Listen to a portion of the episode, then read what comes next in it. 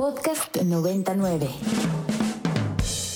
Nosotros tenemos la alternativa de los datos. Eh, ¿qué p ¿Por qué no llega el agua? Bueno, primero no soy Tlaloc. Y los otros datos. Mira, yo no mato cucarachas. Los datos que necesitas para entender nuestro país. Y lo que te quiero usted preguntar es si para la campaña actuamos con ellos. A ver. Sí.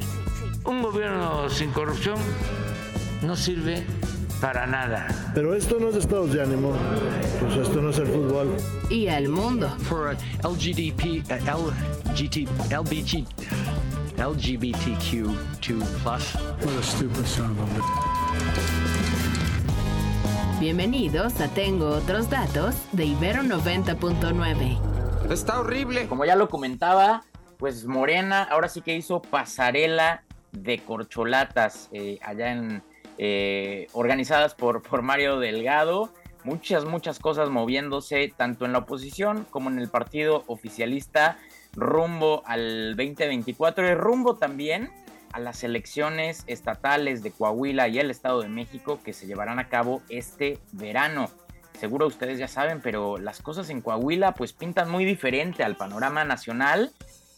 Los oficialistas eh, morenistas pues se dividieron. Hay un eh, candidato oficialista por el partido de Morena, otro por el PT, el verde va por separado. Eh, así que pues se va a poner muy interesante esa elección de Coahuila, también la del Estado de México. Como ya lo platicaba, eh, tenemos a Paola Zavala para nuestra entrevista del día de hoy acerca de la sentencia de la Corte Interamericana de Derechos Humanos que condena a eliminar la figura del arraigo y a cambiar la de prisión preventiva oficiosa. Creo que ya tenemos a Paola en la línea. Paola, ¿cómo estás? Bienvenida. Hola, ¿cómo estás? Muchas gracias por la invitación.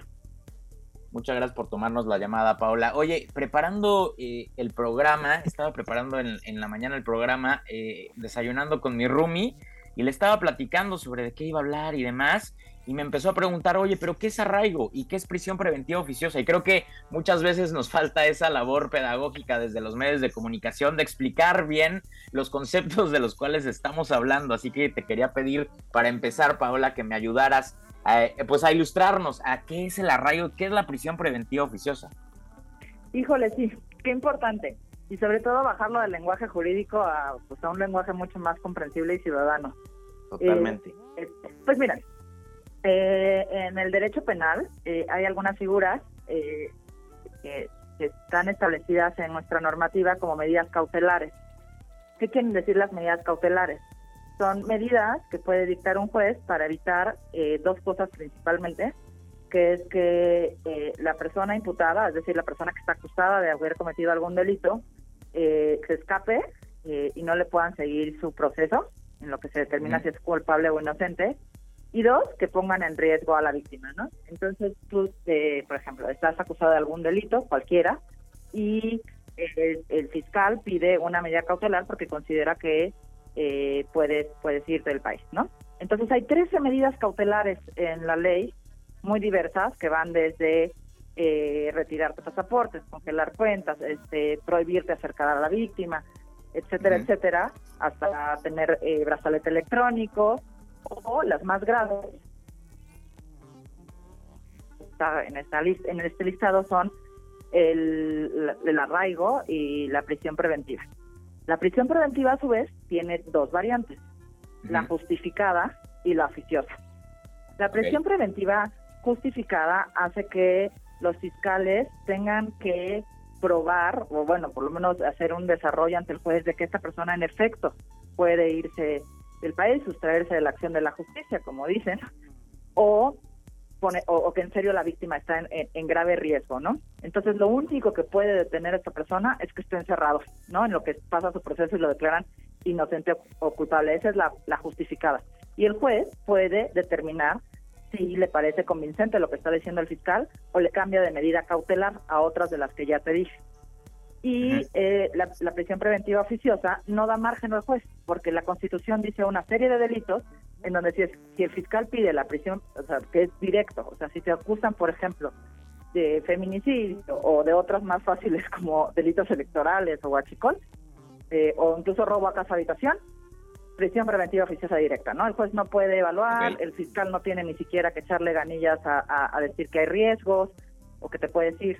Entonces, cualquier persona acusada acaba en la cárcel pasando años de su vida en las cárceles sin saber si es siquiera culpable e inocente, lo que genera un sistema judicial flojo, ¿no? En donde generalmente son las personas más pobres y sin defensa las que acaban en cárcel.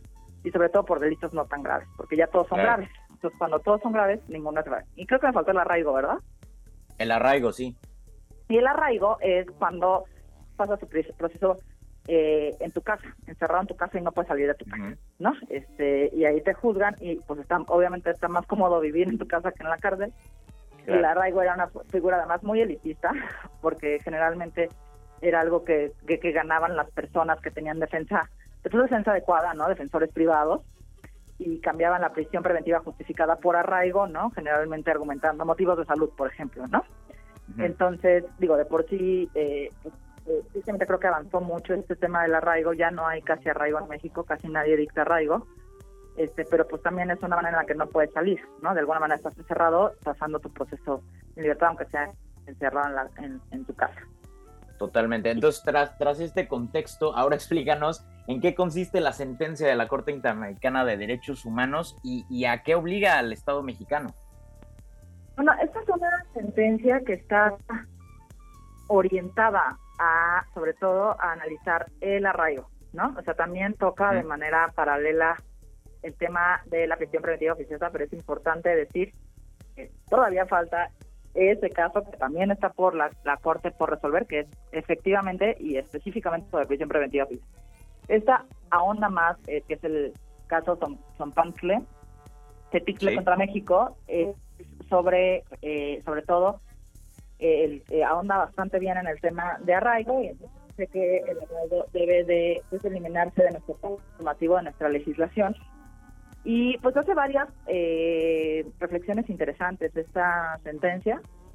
Primero, al ser ya una sentencia de la Corte Interamericana, no debemos, o sea, los jueces a la hora de juzgar no tienen necesidad de, este, de esperar a que los legisladores cambien la legislación, ¿no? O sea, eh, eh, sostenidos en lo que dice la, la sentencia, que dice que es inconvencional este, este, el arraigo, ¿qué quiere decir inconvencional? Que va en contra de los tratados internacionales en materia de derechos humanos, ¿no? Entonces que nuestra constitución no se apega a estos tratados internacionales en ese sentido y que tiene que modificarse, pues los jueces no tienen que esperar a que los legisladores, los legisladores hagan ese cambio, o sea, ya eh, pueden decir, bueno, como la Corte ya dijo esto, yo no voy a ordenar arraigo, ¿no?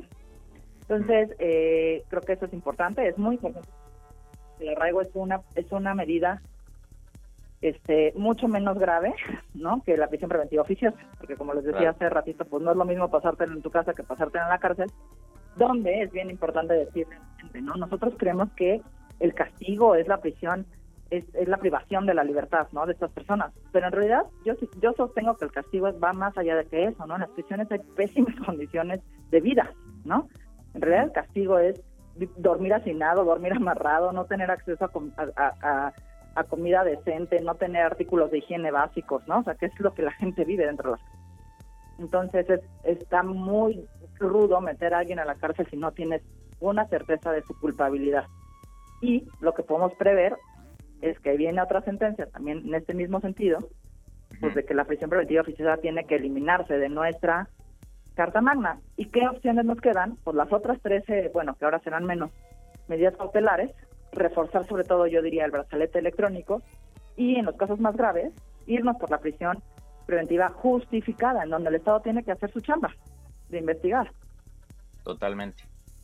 Totalmente, yo justo creo que, que iluminaste ya algunas de, de las dudas que yo, que yo tenía. Yo no soy abogado, pero justo cuando leí la noticia dije, bueno, y si eliminan el arraigo, ¿no aumentaría muchísimo más o no se les sería mucho más fácil a los jueces eh, dictar prisión preventiva justamente? Pero creo que, con esto me lo respondes, Pablo.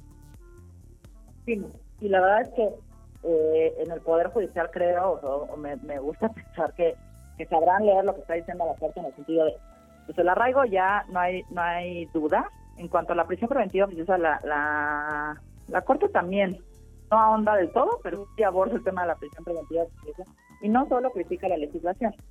este, critica el actuar del Estado, ¿no? O sea, es decir, aparte que está en tu, en- eh, estás, estás permitiendo esa medida en tu legislación, todo el Estado, sobre todo el Ejecutivo, pero eh, también el judicial, están permitiendo que el 40% de, las, de tu población carcelaria no tenga sentencia.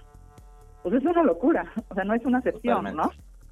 Y entonces, bueno, pues yo creo que sí va a venir en ese sentido, que el Estado debería de preparar no mexicano, deberían de cambiarlas, o sea, deberían de empezar a ser preocupados por hacer, empezar a dictar medidas justificadas, ¿no? No estamos pidiendo nada más más que generen investigación y le den al juez elementos para que si una persona es así de peligrosísima, como dice el presidente, pues tengan, o sea, tengan de dónde agarrarse los jueces para decir, pues sí, este, pasa tu proceso en, en prisión y además que ese proceso no exceda de dos años, que es el plazo constitucional. Esas son responsabilidades del Estado que no están haciendo. Y, y sobre todo eso, ¿no? O sea, que dejemos de criminalizar la pobreza y que las personas, porque es un poco un mito esto de que van a salir al día siguiente, no van a salir, les van a cambiar la medida, que es otra cosa, ¿no? Y el Estado se va a tener que poner a trabajar. O, les, o tendrán brazalete, por ejemplo, no hay una persona dentro de prisión cuesta aproximadamente 60 mil pesos. ¿Por qué digo 60 mil pesos? Porque es como la suma de todo lo que cuesta el sistema penitenciario, lo que está en el presupuesto de egresos, entre el número de personas privadas de la libertad. Digo, y ahí 60 vamos mil pesos al mes. ¿Eh? 60 mil pesos al mes, perdón. Al mes. Y un brazalete electrónico cuesta 20 mil, ¿no? Claro. Entonces, digo, y puedes tener certeza de su geolocalización, etcétera, etcétera, cumple las mismas medidas, la persona sigue trabajando, no le cuesta al Estado, no destruye familias, etcétera, etcétera. Hay otras medidas y no han querido entrarle ahí. Parece que la Corte ya nos está poniendo contra la pared en eso. Totalmente. Pues muchas gracias, Paula. Antes de, de dejarte ir, te quería preguntar, vi que ayer estuviste en el lanzamiento de México, México Lectivo. Eh, Quería que me platicaras un poco cómo estuvo el ambiente y qué, qué piensas de, de, eh, este espacio ciudadano eh, en general. Pues mira, a mí me invitaron a una plataforma en internet se llama México Colectivo, donde está abierta y, eh, para que las y los ciudadanos sumemos nuestras propuestas ahí con la idea de que las personas que sean candidatas y los partidos políticos en el 2024 puedan leer propuestas ciudadanas y de ahí armar sus plataformas, sus propuestas de gobierno. Eso me parece muy bien, porque pues, es plural, eh, la- la- las ideas, los enfoques, a mí me pareció un foro importante. Evidentemente había personajes de distintos partidos políticos, porque finalmente pues esas personas son las que alzan la mano y hacen las leyes, ¿no? Y a mí me importaba mucho particularmente pues platicarles desde la perspectiva desde la organización eh, que yo fundé, que se llama Ocupa, sobre justamente eh, construir paz, sobre oponernos al militarismo y, y- y a esta perspectiva punitiva y no que no está eh, construyendo pues, paz, ¿no? No está previniendo el delito, no estamos mitigando los, los- las consecuencias del narcotráfico en las comunidades, etcétera, etcétera. Y pues la verdad es que yo en todos los foros que pueda lo voy a decir.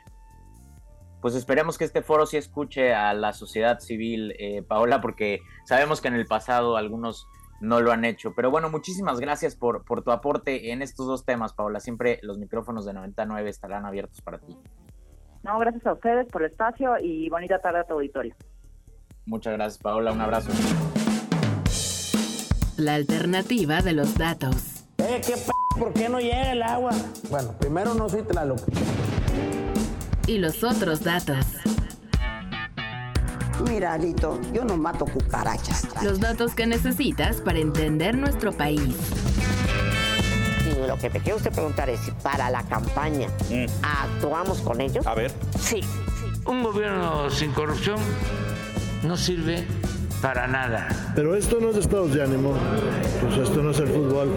Y al mundo. For uh, LGDP, LGT, LBG, LGBTQ2 plus. What a stupid son of a bitch.